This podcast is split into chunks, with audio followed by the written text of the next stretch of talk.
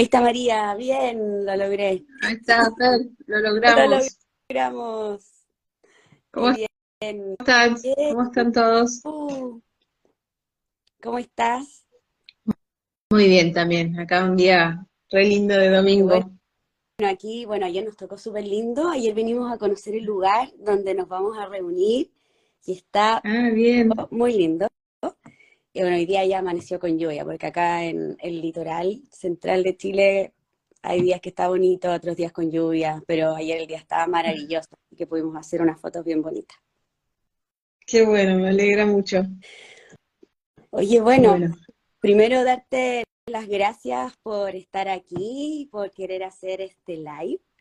Em, yo estoy contentísima y súper ansiosa porque ya va quedando súper poquito para que resulte esto que estamos planeando desde el año pasado, que nos comunicamos por primera vez.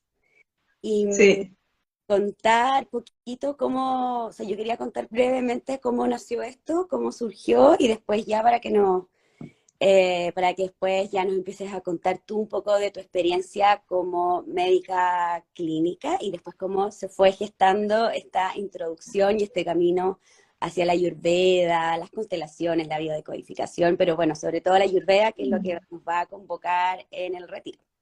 Dale. Y, Buenísimo. Y está bueno, también me parece, por las dudas, por ella lo dijiste antes de que yo entré, pero que estamos armando un retiro en Chile cerca de Santiago de Chile, lo está, lo está organizando Fer y por eso un poco también este, este live para ayudar a difundir para los que les pueda interesar ese, ese retiro por ahí. Sí, para que se sumen. Em, bueno, y, bueno, yo, yo, conocí a María cuando empecé a, a, introducirme en el mundo de la Ayurveda, la encontré en YouTube y de ahí empecé a ver sus videos y no paré más como que los empecé a ver, ver, ver, ver, y después ya empecé a tomar sus cursos y hasta hoy la sigo y escucho sus podcasts y sigo aprendiendo. Así que para mí de verdad que eh, bacán, maravilloso tenerte aquí en Chile y estoy muy contenta. Eh, bueno, y a también un día le escribí y le dije, María, te tinca, bueno, soy Fer, eh, siguió todos tus cursos y no sé si te tinca venir un día a Chile y fue como, ya, sí, y bueno, aquí estamos hoy día, conversando y un poquito y eso. Así es que, bueno, primero, em, estamos aquí eh, convocando también, invitando a las personas para que se sumen a este retiro, que ya va quedando cada vez menos del 24 al 26 de junio, y también conocer a María, para los que no la conocen, hay muchos que, bueno, hay muchas que la conocen, pero para los que no, conocerla y que nos cuente su experiencia como médica clínica, porque ella viene desde el mundo de la medicina alópata, y cómo se fue, em, cómo te fuiste introduciendo a este camino integral, eh, eh, que es distinto pero a la vez complementario, holístico, tan ancestral de la medicina ayurveda. Qué bueno. Bueno, eh, sí, a mí en lo personal el, el ayurveda me trajo otra manera de entender al, ser humano, ¿no? Y de entender las tendencias que, tenemos y por qué a veces actuamos de determinada manera o de otra. Y también me permitió primero a través de cambios en el estilo de vida y después eh, también ligado a eso a cambios en la manera de percibir la realidad, de entender el mundo, me fue generando mucho, como que me fue dando paz, sobre todo, ¿no? Y bienestar. Por eso me gustó mucho y, decidí ir inclinando mi práctica hacia este lado, porque me da cuenta que a veces la alopatía proponía una, terapia en la que la persona no se terminaba de ser responsable de que estaba creando día a día su realidad, ¿no? El, el ayurveda también sigue la línea del karma y es interesante que karma quiere decir acción, o sea, son acciones que uno toma, es como uno crea activamente su destino, es la creación activa de la realidad y como todos creamos activamente nuestra realidad, ¿no? Eh, con cada pensamiento, con cada palabra, con cada acto, estamos creando activamente nuestro destino. Cada pelea que decidimos sostener y enojarnos y cada situación donde decidimos eh, que nos da miedo y reculamos y cada situación que entramos en drama, cada situación que nos tomamos de determinada manera y que elegimos tomarnos de esa y no de otra, aunque sea de forma inconsciente, pero cada cosa que comemos, cada actividad que hacemos, todo está creando nos, está creando constantemente, eso es el karma, eso es la acción. Entonces, eh, fue entender que por ahí, si la persona no entendía que se estaba creando a sí misma y, uno le daba una pastilla para tratar de, compensar el desequilibrio que estaba creando, no se generaba ninguna transformación. La persona iba a seguir generándose a sí mismo dolor, una y otra vez, una y otra vez, porque la pastilla, esto, tengo un dolor de espalda, me tomo un ibuprofeno, se me va, pero en realidad yo no cambié las posturas, no cambié la forma de vivir, lo más probable es que el dolor de espalda vuelva, porque la forma en la que estoy viviendo lo está creando. Y, y bueno, fue por eso que me fui inclinando para este lado, ahora ya aparece otra vida en la que fui médica en el hospital, ya pasaron 10 años que dejé, pero, pero bueno, un poco fue esa la, sensación, la posibilidad de responsabilizarnos y de saber que podemos disminuir la forma en la que nos, o sea, podemos crearnos menos dolor con nuestras decisiones cotidianas, con nuestro elegir, con nuestras acciones. Sí, a mí, bueno, eso es que una de las cosas que me hace mucho sentido sobre lo que tú, es, al estudiar contigo, es eso, es como hacernos responsables como hacernos responsables de nuestras decisiones y eso se logra obviamente como ir conociéndonos cada vez más, como saber quiénes somos, cuáles son nuestras tendencias, eh, cómo, cuáles son nuestras reacciones, cómo está nuestra mente, eh, y hacernos responsables, que la vida no nos va pasando, sino que eh, nosotros la vamos gestando, la vamos haciendo y se va generando ese calma. sí, em, sí, Dale, dale. Ah, no, así que me acordaba de una, paciente con la, una mujer con la que trabajamos que eso estaba yendo a, pelear, a hacer una marcha contra las mineras que estaban contaminando las aguas, y esa paciente usaba drogas, ¿no? En su cuerpo. Y, y no veía la incoherencia de estar peleando con las mineras que contaminan el mundo, pero no tener problema en contaminar su porción del mundo, que era su cuerpo, ¿no? Y en general estamos llenos de estas incoherencias, donde hacia afuera reclamamos que las cosas sean de alguna manera, pero en lo interno no tomamos conductas para, duplicamos el dolor también, no tratamos a nuestro cuerpo con compasión, con amor, no escuchamos lo que nos está diciendo, nos dice, che, no comas más de eso, que no me cae bien.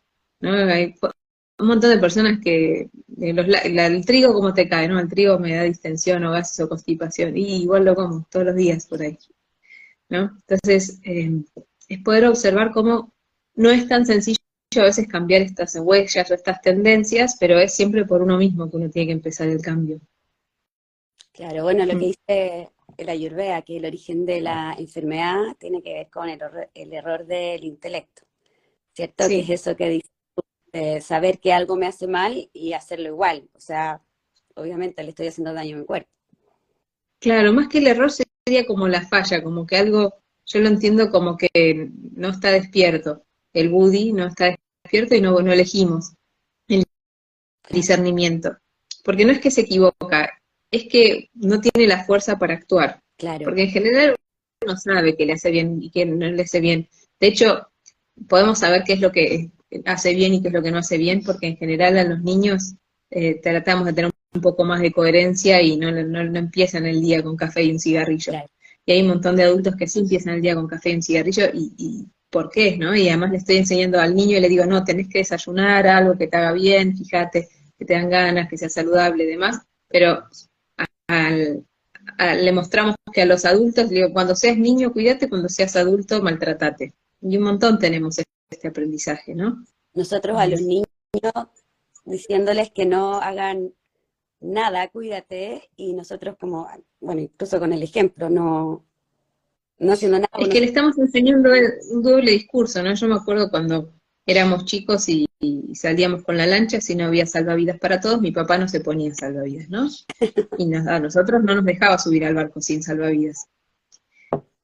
Y, parece como un acto heroico también, y por un lado es renoble que nos, que nos priorice a nosotros, pero sería mucho más lindo que, él nos enseñe que él también se cuida, porque es, mi papá y yo lo quiero y, es lindo saber que se cuida a los chicos, pero a los adultos también, ¿no? Como que si uno quiere hacerle un regalo a los hijos, tiene que cuidar de los padres, para, porque eso, los chicos están aprendiendo cómo se van a cuidar a sí mismos como adultos también. Claro.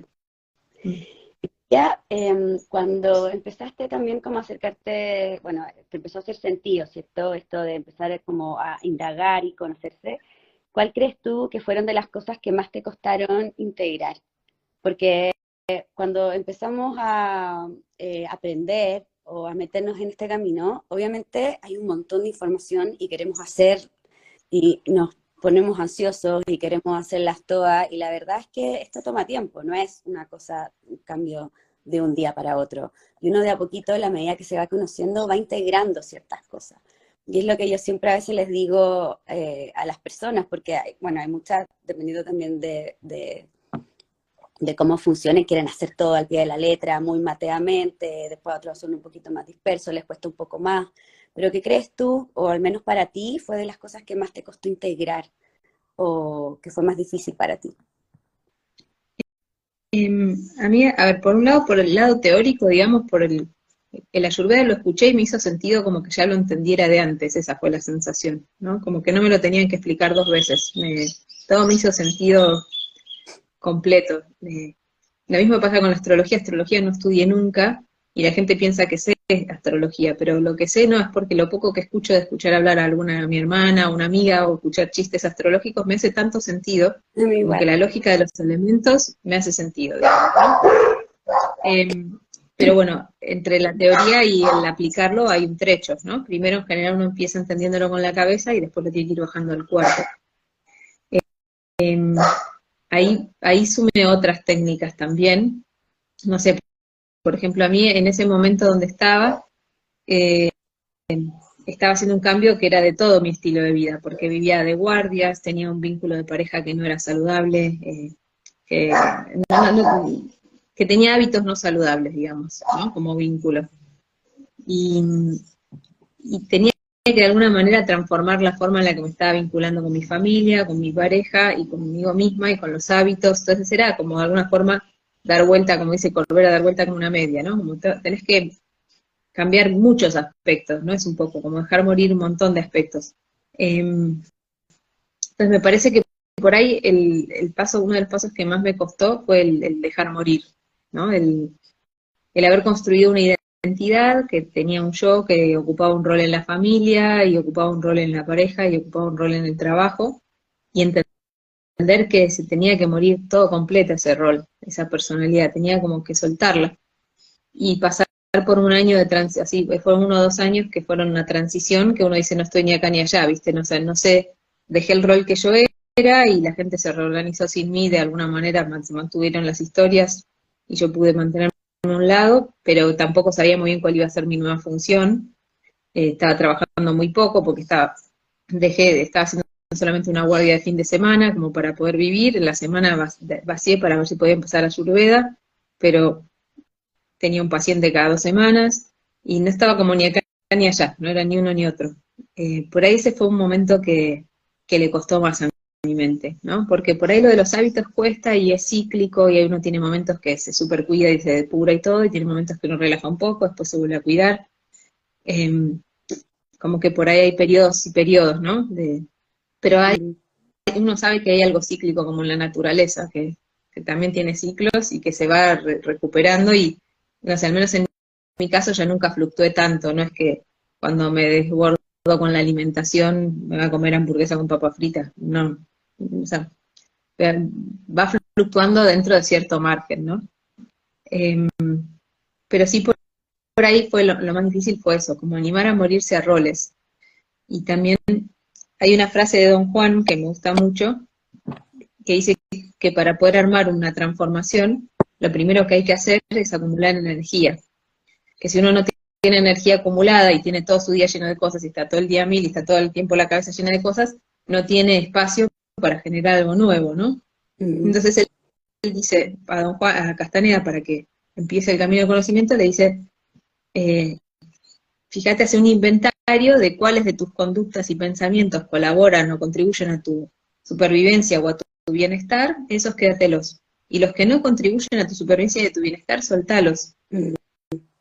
Y bueno, y me di cuenta que, tenía un montón de pensamientos, historias que sostenía en mi cabeza que en realidad no contribuían a mi supervivencia ni a mi bienestar, sí contribuían a sostener un sentido del yo. O a la identidad que claro. construyendo, claro que, es como una, una construcción de lo que yo soy, que se tiene que sostener todo el tiempo en base a pensamientos, porque cuando dejo de pensar, dejo de existir como, como ese yo, ¿no? mm. no como el observador, pero sí como el yo que es determinar, eh, le gusta y no le gusta, y eso requiere del pensamiento. Y entonces, cuando puedo empezar a, de a poco a, como, a tener la práctica de que si esto no me está sirviendo, no me quiero quedar a evitarlo. No, no necesito estar sosteniendo ni defendiendo banderas, ¿no? Como que si no me hace bien, no me hace bien, eso es razón suficiente a veces para buscar otra forma. Y ahí empieza también eh, la conciencia y empezar a elegir, como empezar a ser consciente de mis elecciones. sí. Eso es, que es un paso gigante cuando uno empieza, eh, cuando la gente de repente te empieza a contar que le pasa algo y es como, bueno, ¿y eh, qué estás haciendo tú también por eso que te está pasando? Porque hay algo que estás haciendo, o sea, no, no puede ser que todo que te esté pasando porque, porque sí. O sea, e, e, ese paso es, eh, o empezar a tomar conciencia de que uno es creador de, lo que a uno le está pasando, yo creo que ahí está también como ese clic de empezar a tomar de cómo me alimento, de cuáles son mis relaciones, de con quién me vinculo, qué es lo que escucho, qué es lo que veo. Eh, eso es lo bonito de Ayurveda, que nos da esas herramientas para empezar a tomar esas decisiones, que son de uno. Y también me gusta que, que, que siempre te dice, y todo lo otro también es parte del mundo. Claro. ¿no? No es como... Como, bueno, ¿te gusta, te hace bien este tipo de conductas, te hace bien esto? Bueno, a haber otro que le va a hacer bien otro tipo de conductas, por ahí justo las contrarias. Mm.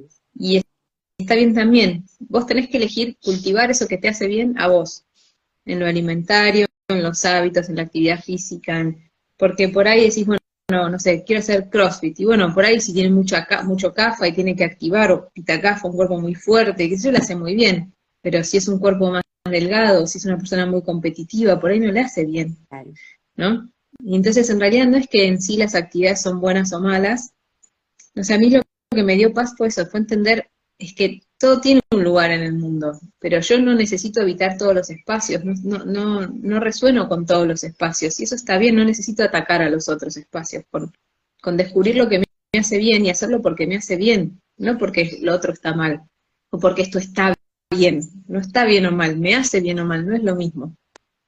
Claro, y el cuerpo empieza a agradecerlo también, como que algo a uno adentro le empieza a hacer sentido, como que las cosas se empiezan como a ordenar de a poquito, sí, eso es, muy bonito. Sí. sí, y es lindo además eh, para mí esto que hablamos al principio, ¿no? De, de, que si le quieres hacer un regalo a los hijos, cuida de sus padres. Eh, de que a medida que uno empieza a descubrir que le hace bien y tiene el valor de, frenar a la mente los caprichos, las, las, ideas y demás, y decirle, sí, pero esto no, no, me está haciendo bien, no me está haciendo bien de corazón, ¿no? Como, bueno, me, encanta el chocolate, sí, pero si como mucho no me hace bien. Y tener el valor de frenar el impulso que dice, quiero más, quiero más, quiero más, y sí, pero así no, no me hace bien. Que uno con los chicos por ahí lo hace con más claridad, puedo comerme un caramelo, bueno, no te hace bien, pero sí, puedes comerte un caramelo, no va a pasar nada. ¿Me puedo comer 10? No, no te puedes comer 10 caramelos. Porque hay un punto donde estás pasando del, bueno, cierto mimo, aunque a, no sé, como capricho o lo que fuera, a maltrato. Mm. Y por ahí en los chicos está un poco más claro esto, y en el adulto no está tan claro. Mm. Es cuando mi cuerpo me está diciendo, la estoy pasando mal. Y puede escucharlo y tener el valor de actuar ahí, ¿no? Mm. La estoy pasando mal en este este vínculo, la estoy pasando mal en, esta postura, la estoy pasando mal. Estoy todo contraído, tenso, me duele la panza, tengo gases, no sé, la estoy pasando mal. Claro, el cuerpo está avisando. Claro. Está clarísimo, está ahí. Y bueno, es lo mismo que ocurre también mucho con ahora, sobre todo que yo tengo una hija y cuando uno les dice como no veas tanta pantalla, no veas el celular o cualquier cosa, y, uno está así. Entonces, pasa lo mismo. Bueno, lo mismo con los hábitos alimenticios, es como, ¿cómo les vamos a y nosotros estamos haciendo todo lo que, o sea, otra cosa. Sí. Un montón de madres comen lo que queda de sobras en los platos de los hijos. No se preparan un plato de comida. Claro. ¿Qué le enseñas al chico ahí? Mm A los niños cocinales y a los adultos no. Claro. Viví de sobras, de lo que queda, pedite cualquier cosa, no importa. Nada más con lo que sobra, los desechos. No. Eh, Igual tenés que enseñar a cuidar al adulto, porque chicos es muy poco tiempo en la vida, ¿no? Uno es chico, 10, 15 años es chico, pero Mm. después si todo va bien, capaz son 80 años de adulto. Más, más, más, más importante también que aprenda a cuidar a un adulto, ¿no? Entonces uno cuida al niño, que eso ya en general lo tenemos más o menos incorporado a la mayoría de las familias, ahora el desafío es enseñarle también a cuidar al adulto y uno le va a enseñar con el ejemplo. Así es. Así es. Eh, me gustó mucho eso que, bueno, eh, yo creo que es algo por lo que pasamos muchos también cuando empezamos a, eh, a autoconocernos y a trabajar en nosotros mismos, que empezamos como esa especie de, de luchar con esa identidad que habíamos creado durante toda la vida. Em, y que yo creo que a, muchos nos pasa que es como incluso de las relaciones que estaba teniendo, como que la cabeza hoy uno le, le empieza como a querer re- resistirse, ¿cierto? Como a ese, a ese cambio. Em, ¿tú cómo lo, cómo lo viviste eso? Em, bueno, lo que comentabas hace poquito, que fue como dejar morir esa sensación, Sí, no es no es fácil. fácil, Yo creo que ¿cierto? No es sencillo dejarse morir. Como que uno tiene que dejar morir una construcción del yo, y por ahí hay momentos donde no es tan claro que no te estás dejando morir vos. Claro, Eh, ahí hay, como hay cierta confusión sobre cuál es la identidad de uno, y muchas veces la identidad está ligada a un sentido teórico del yo, ¿no? Una construcción, a un relato de yo soy ansioso, yo soy tímido, yo soy este, enojón, yo soy, yo soy. No, yo soy el que está observando a la mente enojarse, yo soy el que está observando a la mente ponerse ansi- ansiosa, yo estoy el que está observando a la mente tomarse la vida de esta manera. Pero como nos olvidamos que yo soy el que está observando a la mente hacer todas estas películas, si yo creo que yo soy la mente y tengo que dejar morir esa forma en la que la mente construye la realidad, nos entiende que uno está dejando morir a uno mismo, y no. Yo sigo siendo el que observa a la mente soltar ese relato ahora. Mm. Sí, Pero bueno, hasta que nos damos cuenta que somos el que está observando a la mente actuar de determinada manera, sí genera bastante, pues genera angustia, inestabilidad. No sé, a mí me ayudó que justo en ese momento vi un video de Corbera que se llamaba La Transición, y bueno, a mí me sirvió, porque él decía como algo así, bueno, por lo que yo me acuerdo, lo vi hace 10 años, pero que decía algo así como eh, que hay entre un- una forma de construir la realidad y la otra, a veces pueden pasar dos años donde uno no sabe muy bien desde dónde vincularse. Entonces, no sacar conclusiones, Mm. no hacer balances de si es bueno o malo el proceso, de cómo estoy yendo, no sacar conclusiones, que, que- que ya te- será conocido, decía un agente sanitario con el que trabajaba, que es- todavía me sirve al día de hoy, cuando, cuando hice el, internado, en el 2006, por ahí, 2005, me decía esto. Me decía, che, vamos, Robert, vamos a ir a ver a tal paciente en la montaña y a llevarle la medicación, será conocido. Y, y me sacaba de quicio, ¿no? Que me respondas acá, será conocido. Como, sí, sí o no, dale, quiero saber. Pero es verdad, te vas a enterar, la vida misma te lo va a mostrar, ¿qué apuro tenés? Claro, Bueno, él lo, lo hacía así, tipo cómico, era un tipo de campo, lo, lo usaba mucho esa frase, pero me quedó el día de hoy de que a veces eh, queremos saber ya qué va a pasar y no te- tenemos la pausa para enterarnos de que la vida nos lo va a mostrar, claro. ¿sí? Las, las mamás muchas veces tienen eso, ¿no? Como no, no se animan, o sea, no tienen la paciencia para esperar a ver si el hijo lo resuelve solo. Entonces ya enseguida se quieren meter, ¿no? Y- pero para refrenar que ya te vas a enterar, si no lo puede resolver, intervenís, pero dale al menos el espacio para ver si lo puede resolver, deja que se entere, si puede o no puede, que, que pruebe otra estrategia, ¿no? Entonces tener ese refrenamiento, esa pausa, para dejar que se despliegue, y como justo este tipo de transiciones, por ahí uno tiene que tener la, la paciencia, la pausa para esperar un año o dos. Entonces, la ayurveda también decía, ahí también leí un libro de Svoboda que decía que si no hay una enfermedad que te apure, lo ideal es tomarse dos años para ir haciendo los cambios, ¿no? Como ir sumando algo, vos andas sumando, vos andas sumando, vos co- concentrate en lo que querés sumar, en lo que sí querés. Que lo que no querés se va a ir cayendo. A medida que vos practiques y cultives lo que sí querés, lo otro va a ir perdiendo el, el espacio, entonces se va a ir disminuyendo, disminuyendo hasta que uno se lo va a ir olvidando, ¿sí? Sí. Y eso pasa. La muela margarita también dice algo parecido, ¿no? Como concentrarte en hacer eso que te gusta, que te gusta, que te gusta, y por ahí lo que no te gusta te lo vas olvidando. Y eso pasa, pasa mucho, que como que las eh, uno va perdiendo como el interés y también el cuerpo también va avisando. Hay ciertas cosas que antes, bueno, quizás no tenía como la conciencia de que me hacía mal y ahora la sé y lo sigo haciendo, pero ya cada vez me va avisando más. Entonces llega un punto en que uno dice, ya, basta, basta, en verdad, listo, se acabó, no más. Eh, un poquito también empieza como uno va haciendo estos cambios. Pero sí, o sea, Hay algo lindo en relación al alimentario que es que que está bueno darse cuenta, ¿no? Que cuando uno, yo por ejemplo cuando estudiaba comía muy mal la facultad, cuando estudiaba medicina, ¿no? Tenía 20 años, entonces me iba a las 6 de la mañana, salía de, la casa donde vivía, tenía una hora y pico de viaje hasta la facultad, llegaba a las, un poco antes de las 8 y me quedaba hasta las 6 de la tarde entre materias, hacía tiempo, picaba un sándwich o una hamburguesa de ahí o lo que consiguiera barato, comía por la zona y volvía a la noche. Entonces todo el día me la pasaba comiendo porquerías baratas, básicamente, ¿sí? Em, y lo que, lo que va pasando cuando uno acumula, cuando el cuerpo tiene hambre y le doy de comer algo que no es comida, y el cuerpo invierte de, su propia energía para digerirlo y sacar de ahí algo, y no saca nada útil, no saca cosas que le sirvan mucho, se empieza a acumular como una especie de frustración, ¿no? El cuerpo empieza a estar como con baja energía y como de mal humor, y hay algo frustrado todo el tiempo de, de invertir energía en algo y no obtener nada, ¿no? Y eso se va y cuando hice el cambio alimentario, eh, me empezó a pasar eso, de a poco que le pasa a mucha gente, gente que me dice, pero esto que, siempre lo podía comer, ahora lo como y me cae mal. Es que ahora lo que empezaste es como al ir limpiando, te das cuenta que, es comida y que no es comida, básicamente. Y cuando comes cosas que no son, no sé, en el supermercado prácticamente no se vende comida. Es aceptar eso.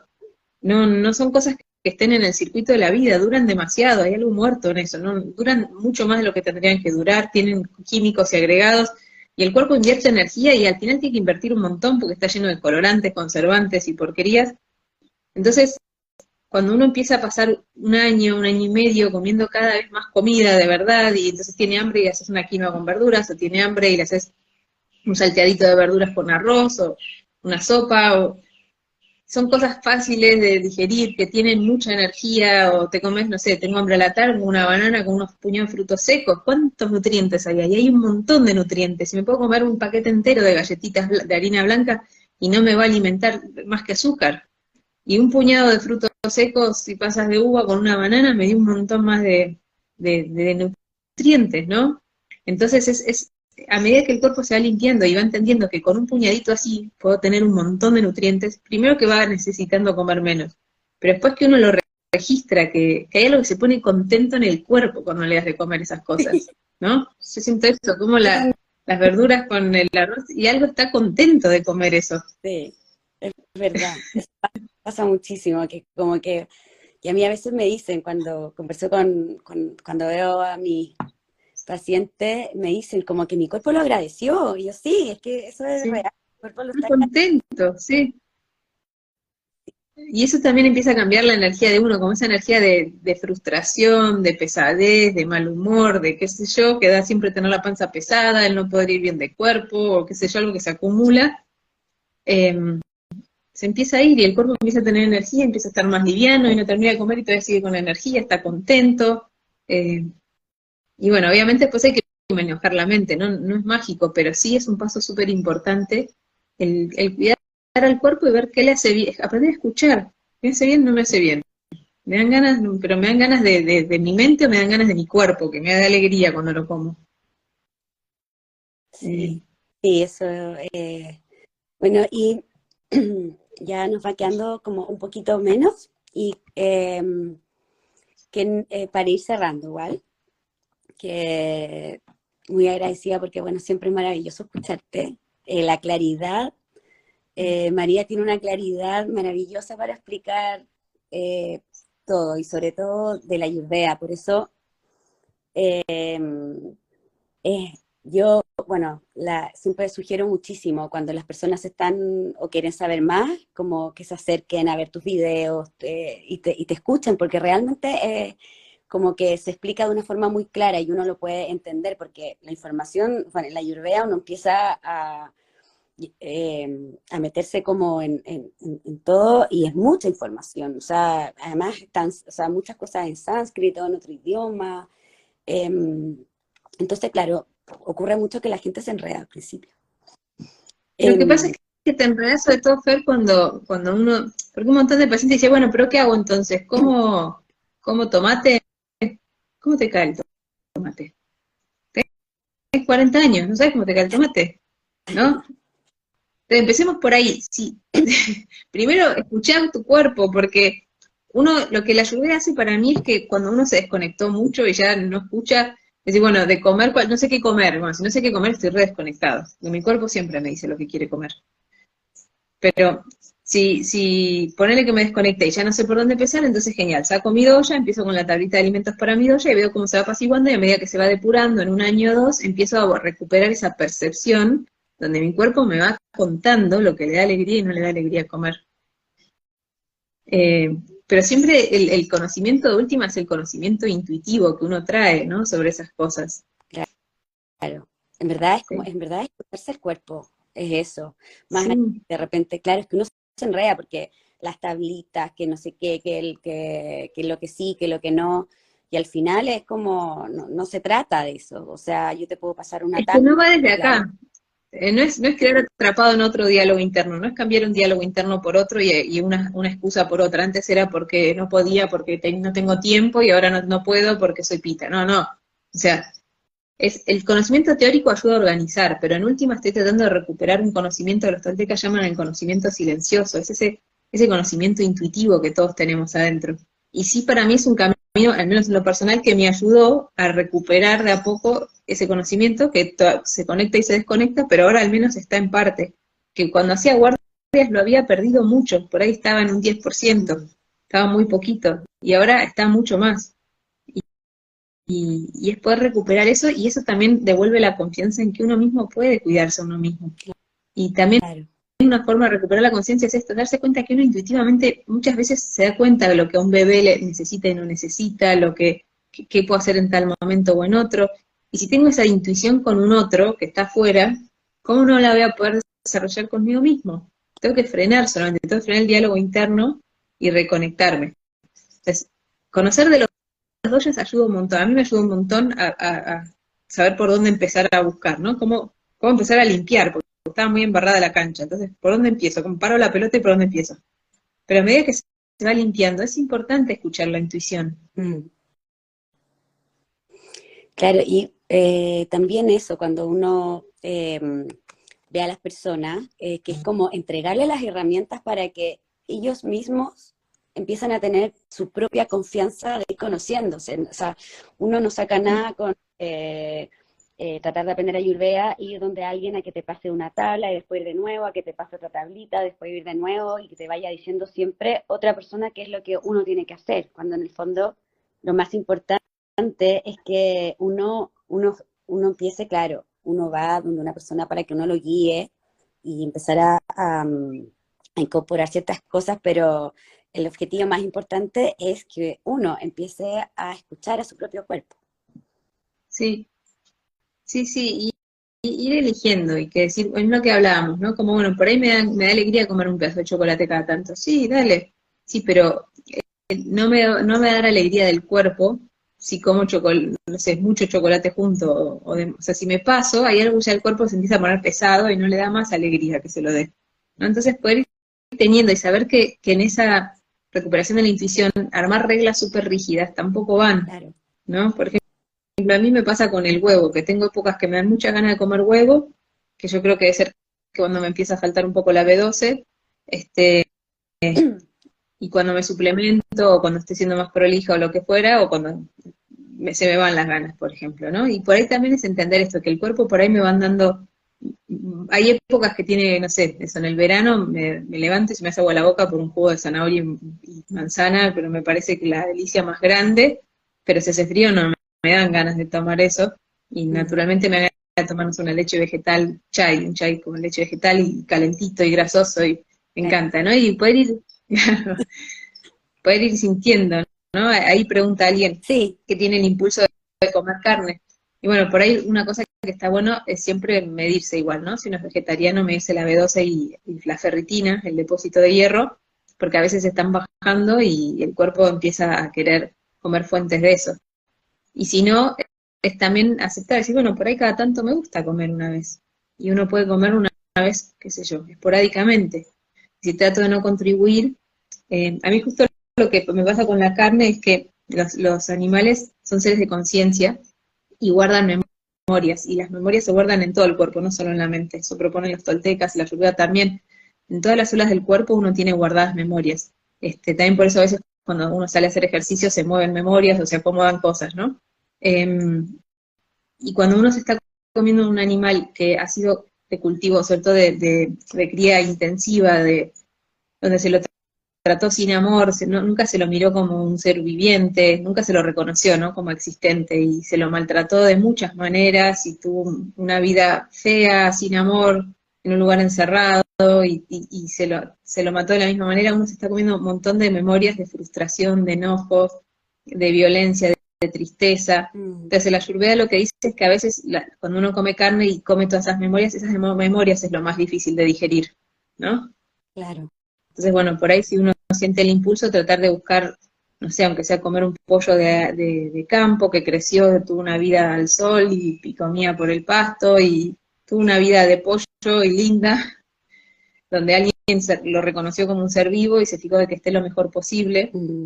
y, y, no un pollo de feedlot, que no sé si alguna vez vieron un video de cómo son estas granjas de pollos intensivas, que es tremendo, se los tiene en bandejas, se los pincha y se los manda por embudos que salen por un tubo a otro lado, se, los trata como si no estuvieran vivos, es algo completamente cruel. Entonces, por ahí tratar de no contribuir a estos mercados que tratan de con esa violencia y bueno, y no incorporar ese, esa carne al cuerpo que, está llena de todas esas memorias de sufrimiento y después hay que digerir eso también, ¿no? Qué, qué importante es verlo así, que claro, cuando hablamos de problemas de digestión, no solamente hablamos de problemas de digestión físico, de algún alimento que nos cuesta digerir, sino que también cosas que nos cuesta digerir a nivel eh, emocional, mental. Eh, eh, está todo relacionado siempre, ¿cierto? Mm. Sí. Bueno. Bueno. Bueno, si te parece, Fer, para los que llegaron tarde, repetimos que, que Fer está organizando un retiro ahí cerquita de Santiago de Chile, es ahora el fin de largo de junio de Chile, para los que se quieran eh, sumar, eh, y va a ser de introducción a la Ayurveda, o sea, vamos a ver el doya, un poco que son los doyas, los elementos, y sacar el doya de cada uno, y armar un poquito un plan de alimentación para cada doya. Esa sería un poco la propuesta. Claro, y, importante también decir que no es necesario saber de Ayurveda, si quieres también sumarte y no tienes conocimientos de Ayurveda, y quieres empezar a, indagar en tu cuerpo y, autoconocerte, invitadísima también, invitadísimo. Esto es un taller introductorio. Eh, y como decía María, claro, nos vamos a acercar un poquito a los dos, está en un plan de, alimentos, empezar también a, comprendernos. Ese es como eh, el principal objetivo de este retiro. Así que, ay María, muchas gracias. Bueno, te lo agradezco. Gracias por esta charla. Sí, muchas gracias por esta charla. Y nada, ya va quedando súper poquito, así que estoy ahí bien ansiosa. Bueno, nosotros seguimos en contacto y cualquier nos vamos comunicando. Y espero que les haya gustado. Gracias a todos. Sí, todos los que estuvieron acá este domingo a la mañana compartiendo el desayuno. Muchísimas gracias. Un abrazo. Gracias. Chao. chao. Nos vemos. Chao.